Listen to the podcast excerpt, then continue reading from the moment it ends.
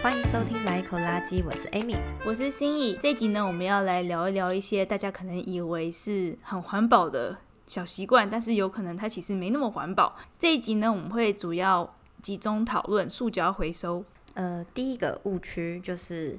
有时候我们看到一些塑胶，我们会觉得，哎，它有标示，就代表它一定可以回收吗？我觉得这个应该蛮多人会不小心踏进这个误区，因为大部分的塑胶产品上面还是都会有那个小三角形的回收标志嘛，然后会标一到七号。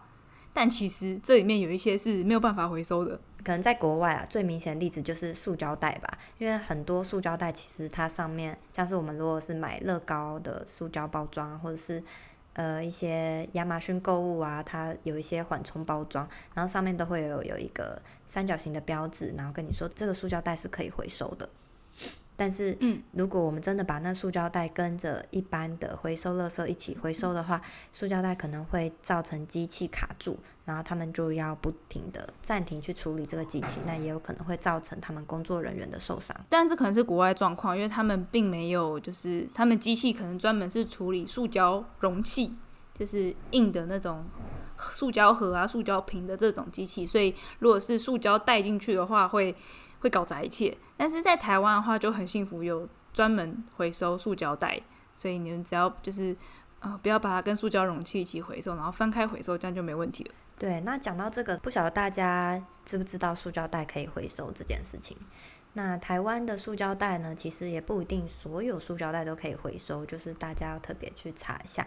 那我看到像是台北市跟台中市政府的网站，他们是说只要那个塑胶是透光的，然后。干净，没有一些血水啊、油渍的话，它就是可以回收的。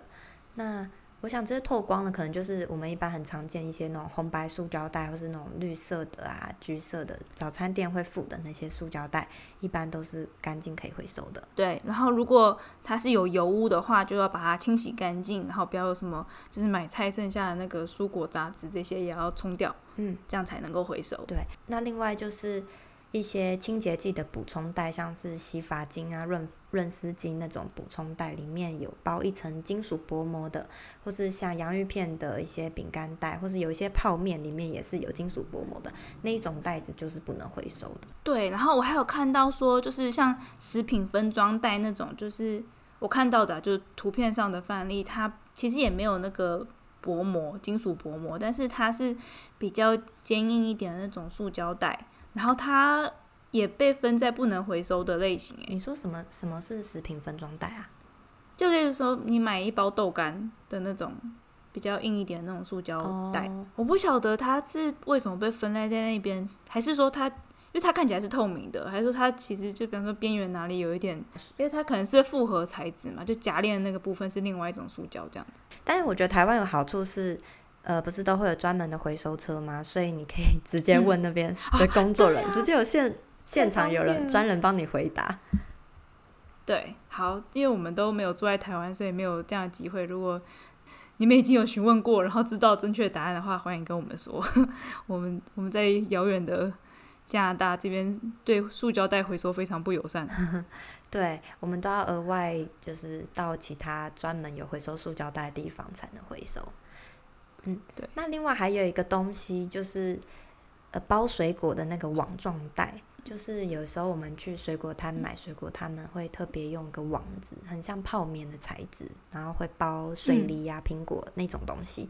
它在台湾也是可以回收的哦，就跟塑胶袋一起回收。对，太方便了。就我们这边是不能回收的。对，然后。所以通常我买水果的话，我可能就会把那个袋子拿掉，就期待说可能超市他们会继续重复使用那个袋子。哦，我我我反而会拿回来，因为我知道他们一定会丢掉它。哦，真的吗？然后对，那我会拿回来是因为我就把它收集起来，然后因为我我跑去了那个回收站，他们之前有就我拿着。就是这一堆水果网，他问他说，这可以放哪里？他又指出一个地方让我放，所以我我猜想他们是可以回收的。我我不确定他是只是乱指一个方向给我。对对，了解，因为我我也有问过这件事，然后我们那我那个时候那个城市他们是说就丢垃圾桶，对，说不定他指的方向就是垃圾桶方向。傻眼。对，好，反正这边就是这种不方不方便，但在台湾是很方便。对，台湾回收真的很好。对，然后补充一下，就刚刚讲塑胶袋回收的部分，在台湾是只要透明然后单一材质的塑胶袋就可以被回收。那还有一点就是，如果你的塑胶袋上面有一些非塑胶的部分，比方说有贴纸、标签或者有什么金属附件这些，你就要先把它给剪掉，让它变成就是剩下部分是单纯的这个单一材质的塑胶，再拿去回收，需要这样子的嗯。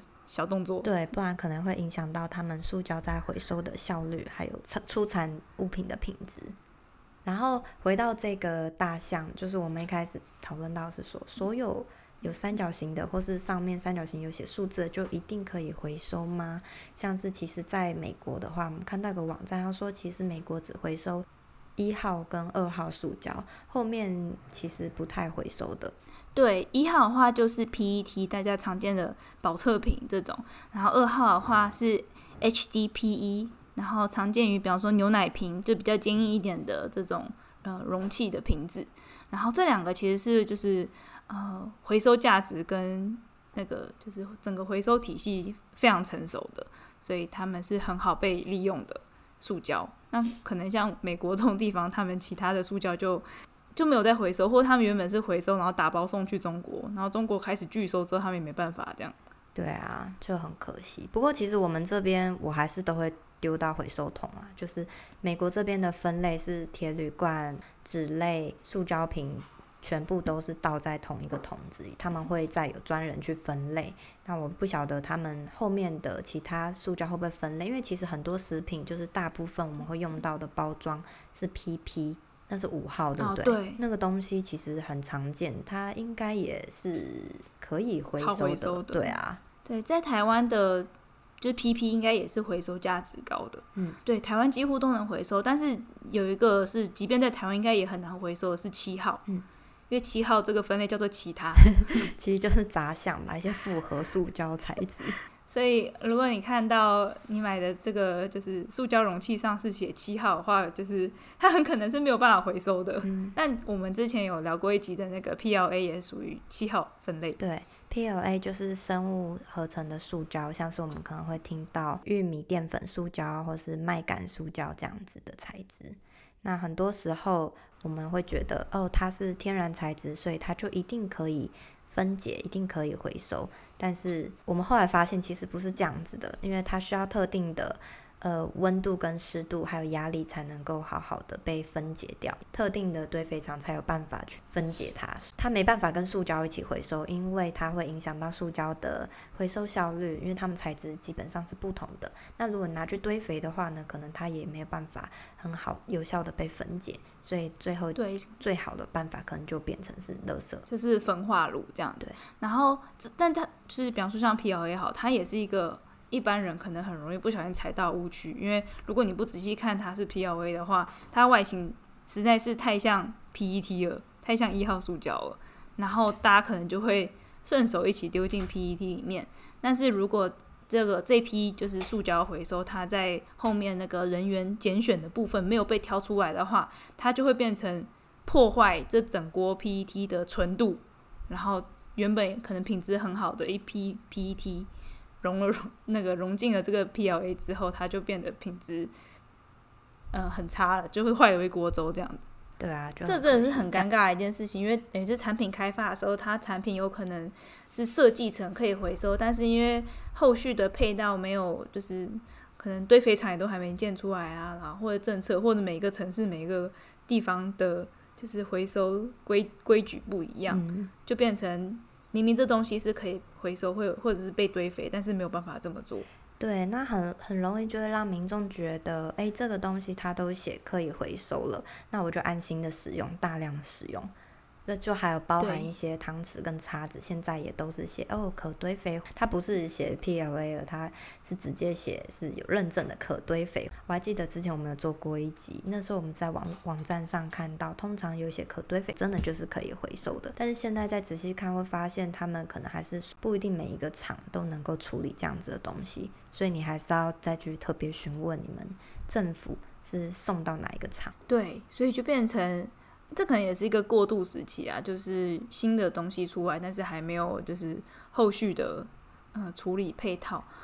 但就变成说你不能够太立刻直觉反应，觉得好像啊这东西是没有问题的，然后它可以被回收处理或可以被堆肥，所以我可以尽情的使用，不是这样。嗯，那刚才讲的是塑胶袋回收的部分，那接下来再讲保丽龙。不晓得大家的印象，现在保丽龙是可以回收的材质吗？嗯，对，其实保丽龙是可以回收的哦。对，台湾真是太好了。真的，像我们这边政府也是不回收保利龙的，所以呢，也是要到特定的回收厂才能回收保利龙。嗯，我还记得，就是之前我还有特别写信过，因为因为我们平平常买菜是太容易遇到那种装肉的肉盘啊，下面是保利龙，所以常常我每次都觉得保利龙是可以回收的东西啊，它就是六号嘛，所以我就直接丢回收桶了。然后后来呢，有一次我就收到我们。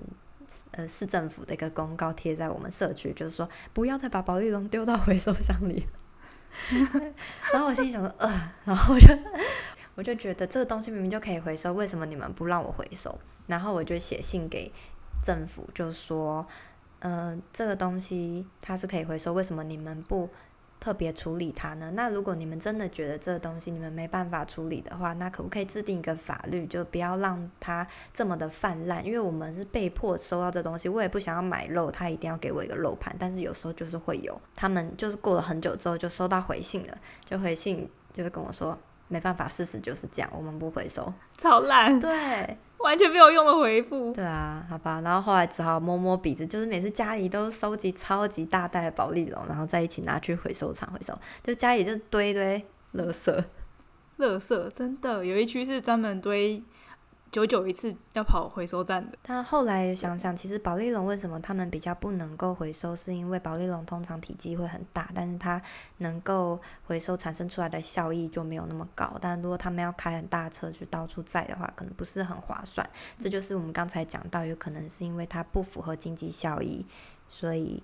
他们就不回收这样的材质，但要不然的话，其实它就是保丽龙，它是单一材质的塑胶，没错。就比起像前面刚才讲一些复合塑胶的袋子，它其实是容易被回收的。我们就是只能源头减量了，因为有些东西它最后是没有办法回收，即使它本来有标好是可以回收的。所以源头减量方法就是我们在。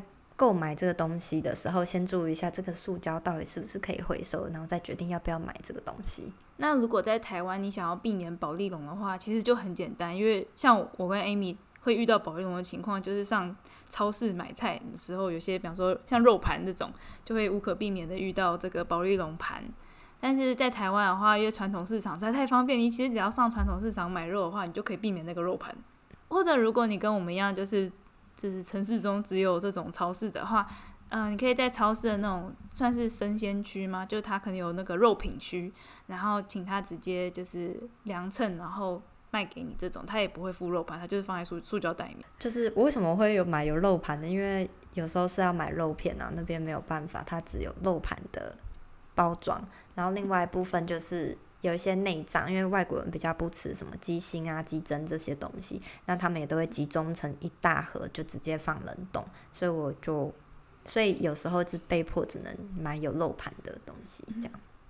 嗯嗯，对，好，所以在台湾就，嗯、呃，有很很大的机会可以避免买到这种肉盘。然后另外一方面，在台湾回收保丽龙也是一件。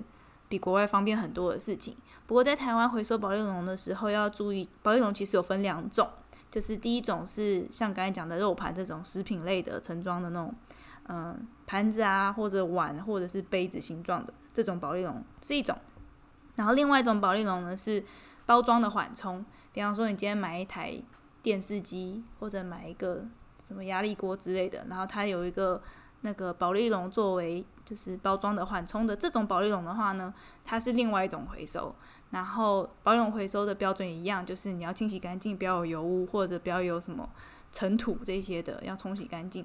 那如果有尘土或者油污的话，那它就是垃圾。那讲到清洗干净真的很重要，因为刚才我有提到说，像是美国回收几乎全全部混合道路，加拿大是容器类是统一道路的。不管是金属的，或是塑胶，或是纸的，是同一道路的。那呃，为什么这跟清洗干净有什么关系呢？我我看那个二零一八年的新闻，就是即使台湾的人都已经自己做了分类了，但是那个记者他就跟到回收厂，发现政府把大家所分类好的东西又全部混合倒在一起，然后最后再成捆的集中运到屏东去，再花钱花人力重新分类一次。那原因就是因为大家。可能有时候因为分类太复杂，有时候还是会没有分好。那没有分好，真的会影响到整个分类的品质，所以回收厂也没有办法做处理，只好再重新分一次。那如果有清洗干净的话，至少你全部混在一起的时候，纸类可能不会混到一些酱啊或是汤之类的东西。然后影响到其他的品质。对，因为像纸类的回收的话，它真的就是必须是干净的纸类，它才有回收价值。像大家，比方说你们吃披萨的时候，会有那个披萨纸盒嘛，纸原本应该是一个就是很单纯的材料而已，但是如果它沾上披萨的 cheese 啊或者油污这种，它的那个食物污染范围只要超过一趴，那这个东西其实就是不能回收，就是当垃圾烧掉。嗯，对啊。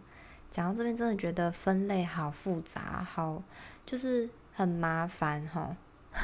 嗯，对，就很怕分错，然后又要洗干净，然后又要剪标签，所以很多人可能就干脆不分。但或者分好了，可能你分错了，又会影响到环境。对，所以其实我觉得最方便、简单又实际的做法，就是源头减量，你就自备容器，然后自备餐具，这种你就不用。不用去拿到那些你也不知道是什么的塑胶，然后不知道该怎么丢。是啊，只是就是有时候真的是没办法，被迫会拿到一些东西。嗯，对，所以当你真的拿到的时候，就是还是注意一下，嗯，一些塑胶回收基本原则。嗯，那最后还是要跟大家提醒一下，就是保特瓶这个问题，因为保特瓶它就是 PET 瓶，它也是。呃，回收系统最成熟的、最容易被回收的塑胶，但是呢，其实保特瓶呢，它也是一个降解的回收。通常你在外面看到一个保特瓶，他说：“哦，我们是用回收保特瓶做的。”但其实它用的回收塑胶量非常的低。那原因就是因为回收的保特瓶不稳定啊，大家可能没有办法好好的分类。那所以，而且它的产量也不稳定，所以那些制作保特瓶的厂商，他们就不。喜不喜欢用回收的宝特瓶来做，而且它可能还比较贵。那用新的便宜新的宝特瓶又更便宜又更稳定，也更好用。所以有时候我们要用回收的宝特瓶的话，可能还要再加入更多新的宝特瓶的 PET 的材料进去，那反而就是又增加更多的塑胶被产生了。所以其实回收可能不像大家想象的。真的有可以用百分之百回收原料这样做出来的东西，没有没有这么高效率，嗯，这是一点。第二点就是，其实呃，PET 它最常被拿来做成就是进到那个纺织业，被做成衣服啊，或者是毯子啊，或者之类的这种呃纺织产品。但是它一旦被做成衣服之后，其实它有一点就是一个死局了。就对我来说，我觉得是这样，因为它做成衣服之后，就是人们会。呃，穿这个衣服，然后洗这个衣服，但是每一次洗涤其实都是会释放大量的塑胶微纤维，对对对，塑胶微纤维进到水体里面，那这是没有办法避免的，因为你这件衣服它就是用塑胶制成的嘛，然后这些塑胶都已经被就是制成这么细小的纤维，然后每一次洗衣服它都一定会损失非常多，可是这个塑胶微纤维，也就是塑胶微，它就是进到水体之后。现在水体，就现在全世界的任何一个角落，其实就已经充满了这种塑胶微粒或塑胶微纤维。虽然好像 PET 回收的这个产业已经很成熟了，然后可以做出很棒的衣服，大家也可以穿得很开心。但是，一旦制成衣服之后，就是一个稳定的塑胶微纤维来源。对，啊，所以像我们现在吃的蔬菜水果啊，里面都充满了塑胶微粒。我们现在科学还不知道这个东西到底对人体有没有影响，但是我们知道是塑胶很有可能会夹带一些环境荷尔蒙进来到我们身体里面，就是逐渐的累积。对对，之前应该有就是聊过这部分，就是因为塑胶它的性质是亲油的性质嘛，那可是我们环境中的这些环境荷尔蒙啊，或者这些毒素的成分，它们也是亲油的，所以它们就会很容易被塑胶微粒给吸附。然后呢，当在海洋中这些塑胶微粒吸附了各种环境中的毒物，的时候，它们就被小虾、小鱼吃掉，然后大鱼再吃小虾、小鱼，于是生物累积之下，就是当就我们开始吃海鲜的时候，就已经会吃掉大量他们帮我们累积好的嗯环境荷尔蒙。哦，对，而且用塑胶制成的衣服，通常材质不是很好，也会也很会容易起毛球，或者是说容易破掉啊，所以我们可能就会要一直重复的制造更多的衣服。对，但我觉得要真的要买到就是完全天然材质衣服，可能现在也很难，因为可能市面上真的很多大部分的选项都是有塑胶纤维的。比方说，如果你要买一条瑜伽裤，这种有弹性的材质，它一定是塑胶纤维的。然后什么尼龙啊，其他这些也都是塑胶纤维，所以呃，如果你已经有这些衣服的话，或你打算买这些衣服的话，嗯、我觉得最适合的策略可能就是尽可能的少洗一点衣服，不要就是太频繁的洗。嗯，然后因为每次洗涤都会释出很多塑胶微纤维。对啊，然后尽可能让它寿命长一点，这样。可是这个也是有点难，因为台湾真的很热，而且你又是买专门运动穿的，就会流很多汗，怎么叫不洗？对。对，所以真的是一件很为难的事情哎，不然好，我也我也没办法，大家想办法，就是介绍一下事情现况就是这样。这生活充满了无奈。我天啊，我刚才忽然间有一种，就是你写信给政府，政府很无奈的回答，你说没办法，事情就是这样。我刚才有一种这种感觉。对啊，所以是不是我们的环保节目最后讲怎样变得开始调试心情，就是变成心理节目？好的了，之后来讲一集那个环境焦虑。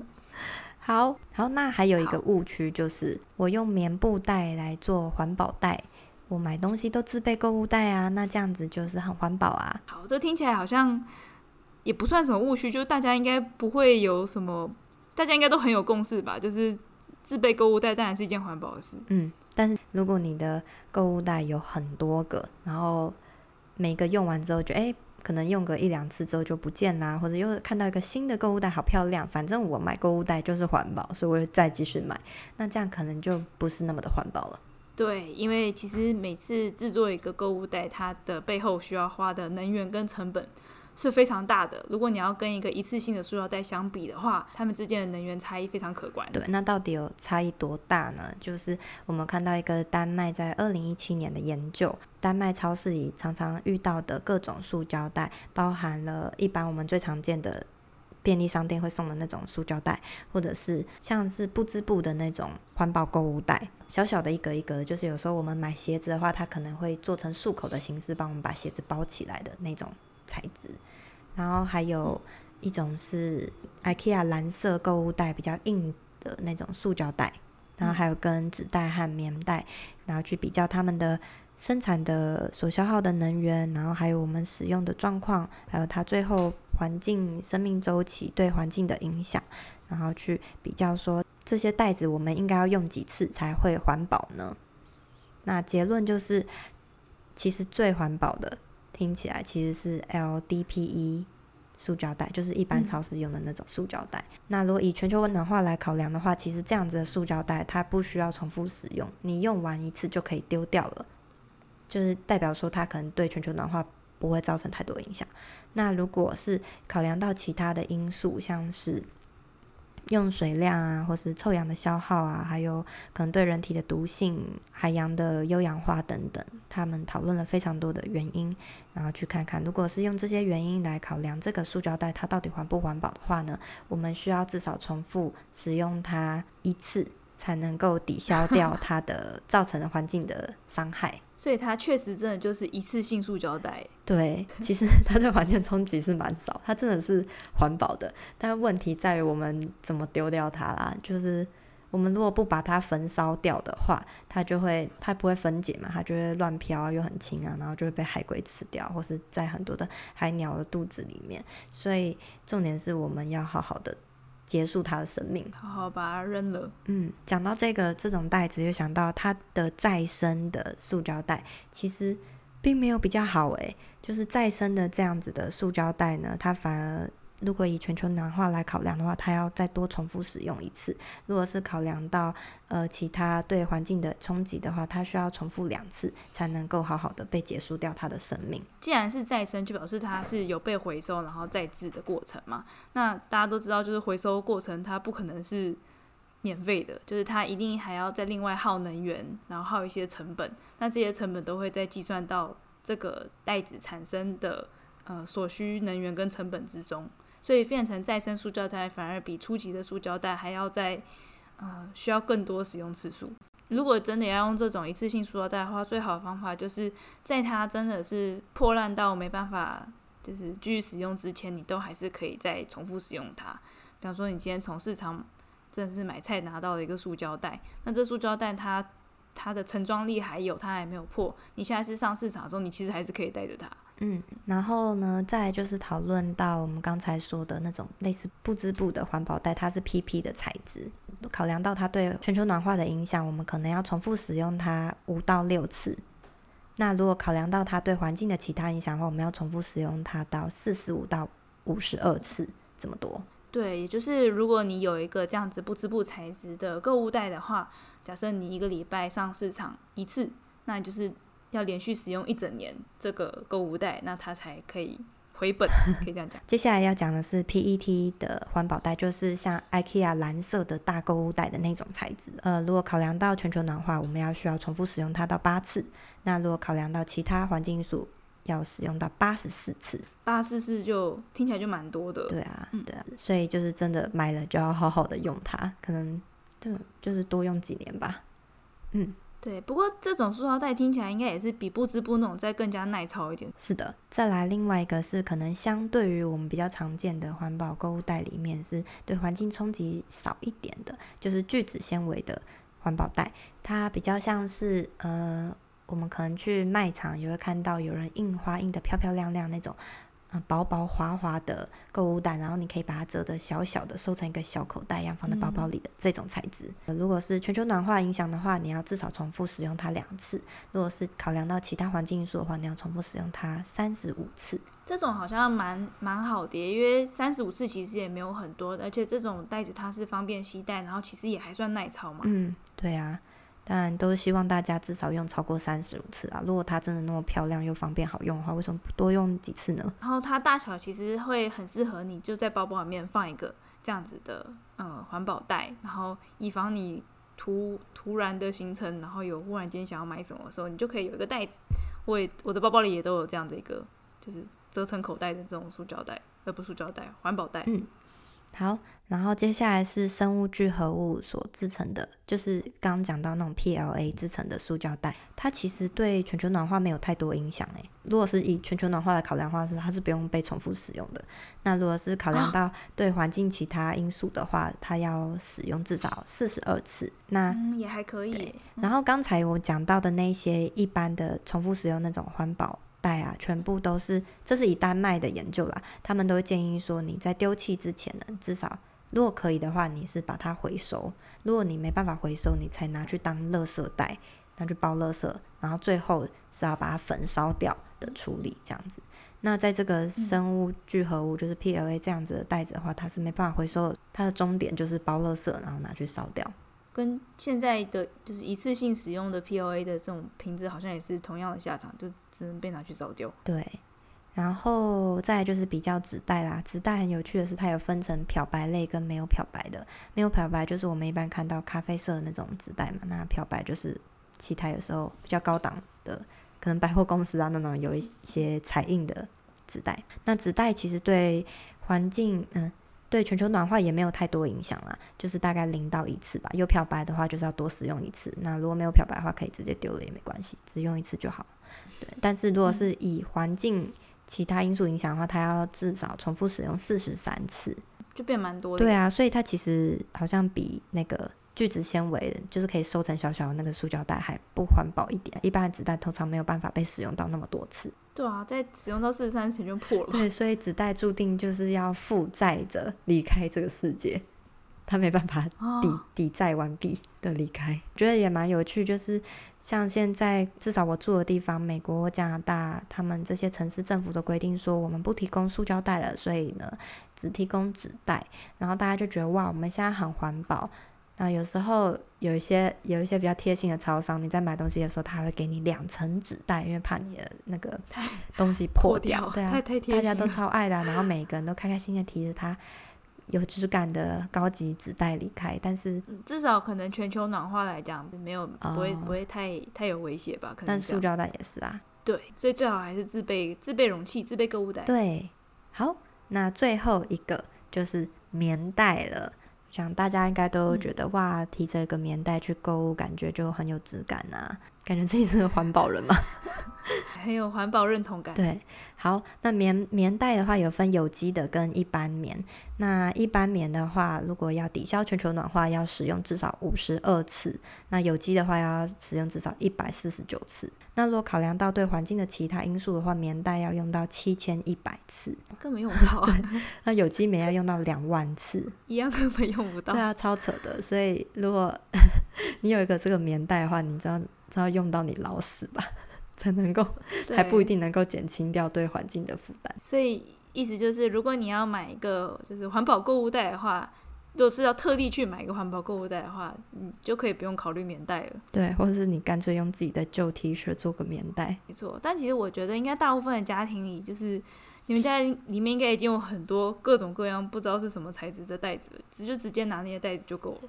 是啊，因为就真的不用特别去买那些袋子，就是别人会一直送来吧，或是可能有时候你买东西，然后他他就会就就就会付个袋子给你之类的，或是什么厂商啊、啊 客户啊什么的。那我记得以前就是在台湾吃摩斯的时候，摩斯不是经常也都会有那种不织布的小提袋？哎、欸，我们家还有两个哎，从台湾带来。对啊。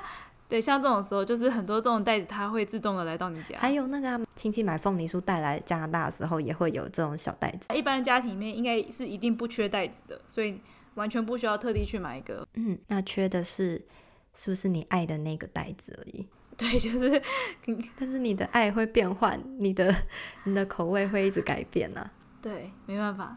好，嗯，这样又回到我们那一集，美感跟环保该怎么妥协？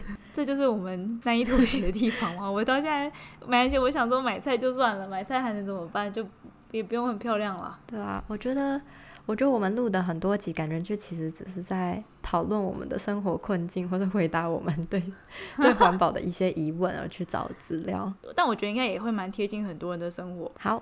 那再回来到刚才那个有机棉，就是大家会觉得很奇怪吧？有机不是比较环保吗？我用有机棉袋，为什么反而对环境造成更多的影响呢？虽然说有机棉可能不用的化肥或是农药是不错的，但是因为它们产量很低，所以相对应的，它们在这低产量，可能这个产业还不够成熟，所以没有。呃，比较配套的，可能少能源的方式去制作，所以就会需要投入更多额外的成本来去制作它，那就反而会消耗更多的，消耗更多的环境资源。而且我觉得有机棉这种很珍贵的原料。拿来做就是环保购物袋，实在是有够浪费。一般有机棉不是拿来做就是比较贴身衣物嘛，就是内衣内裤或者是那个婴儿的衣服之类的。说如果下次有人拿着有机棉袋跟你说，你看我很环保吧，嗯，你可以把这一集传给他，让他听一下。就要使用两万次哦。这样。对，这一篇研究他最后还有讲到，他们做这研究最后结果可以应怎么应用呢？或许以后那些环保袋上面都可以再印一句话，就是。请至少重复使用我几次，这样子才真的有环保哦。你在讲到这句话的时候，我脑中浮现就是这个袋子可能某个角落就请至少使用我，比方三十四次，然后就画三十四个格子，然后你每次使用都可以打一次勾，这样。对，但是又回到我们刚刚说的，我们不会特别再去买这样子的购物袋，所以或许你可以自己 DIY 在你的环保袋上画一些格子，或者至少写上那个标语提醒自己。所以大概就是这样，原则上大家就是用家里有的袋子就够了。嗯，刚刚讲的以上的所有这些误区，你觉得你自己个人有哪些是比较容易踩到的吗？误区吗？我觉得就乱回收这件事情吧。哦，我也是，因为我会强烈的觉得不想要把它丢进焚化炉或掩埋场。对，但是其实我们可能放了很多没有办法回收的东西在回收里面，就很痛苦，然后只好把它丢，或是觉得这个应该可以啦，就丢回回收箱，然后可能就会造成。那个回回收效率，分类人员的困扰。对啊，对，是啊，回收真的好难哦、喔，真的是吃力不讨好的事情。真的，对我也是这一点觉得最难，就是很容易不小心踩到。你知道之前我有一个朋友在加拿大这边朋友，然后他们家都完全不回收，然后他就跟我解释说，哦、因为我老公以前看过我们回收好的所有东西全部被混合倒在一起，所以他觉得回收根本没有用，那他就再也不回收。可是不是混合，不是混合到一起，然后。给专人分类哦。我现在才知道是给专人分类，但是她她老公其实是加拿大长大的，所以 加拿大也这样搞。然后我不知道他那个时候是什么情境，我也不知道那个倒在一起之后做了什么，所以对，再就是至少。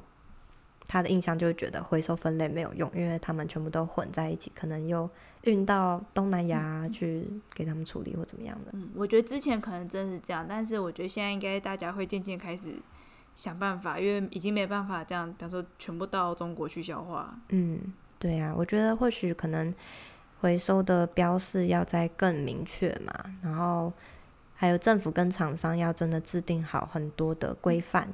那那些材质是确定可以回收的，就是要更多的监督吧。好，那最后快速帮大家复习一下，你可能以为自己很环保，但是没有那么环保的习惯。第一个就是，诶，有回收就好了，有标识就好了，就可以拿去回收。你要回收前，还是要先确认一下自己所住的地方政府是不是有回收这些东西，或是该怎么回收它们。另外就是可能知道说现在塑胶袋可以回收，你就以为所有塑胶袋都可以回收，没有。是只有透明、干净，然后材质单一的塑胶袋才可以回收。嗯，透光啦，不一定要完全透明，透光就可以了。然后再来就是回收的时候，记得一定要把该剪的标签啊、该撕的胶带，或是呃，或是洗干净之后再回收。再来就是。有些人可能会以为说，我购买环保购物袋是一件很环保的事。呃，其实最环保的做法就是直接用家里有的袋子，就不用再另外买购物袋了。嗯，那如果你真的已经买购物袋的话，真的要把它用好用满，再结束它的生命。那我们今天大概就聊到这边，那下次我们或许有可能会再聊聊其他的关于你以为很环保的小习惯，但其实没那么环保的。其他篇，好，那如果喜欢我们这节内容的话，欢迎到我们的节目听听看我们其他节的内容。我们节目主要在讨论的就是关于个人环保生活的实践。嗯，那喜欢我们的话，欢迎到 Apple Podcast 帮我们点五星评分加留言。我们也很欢迎大家可以跟我们分享一下的环保经验。那可以在 IG 上找到我们，我们的 IG 账号是 Laiecology L A I E C O L O G Y。我们的 email 是 Laiecology L A I E C O L O G Y at gmail.com。嗯，那如果是合作邀约的话，欢迎寄到我们的 email。好，那我们就今天到这边啦，谢谢大家，拜拜，拜拜。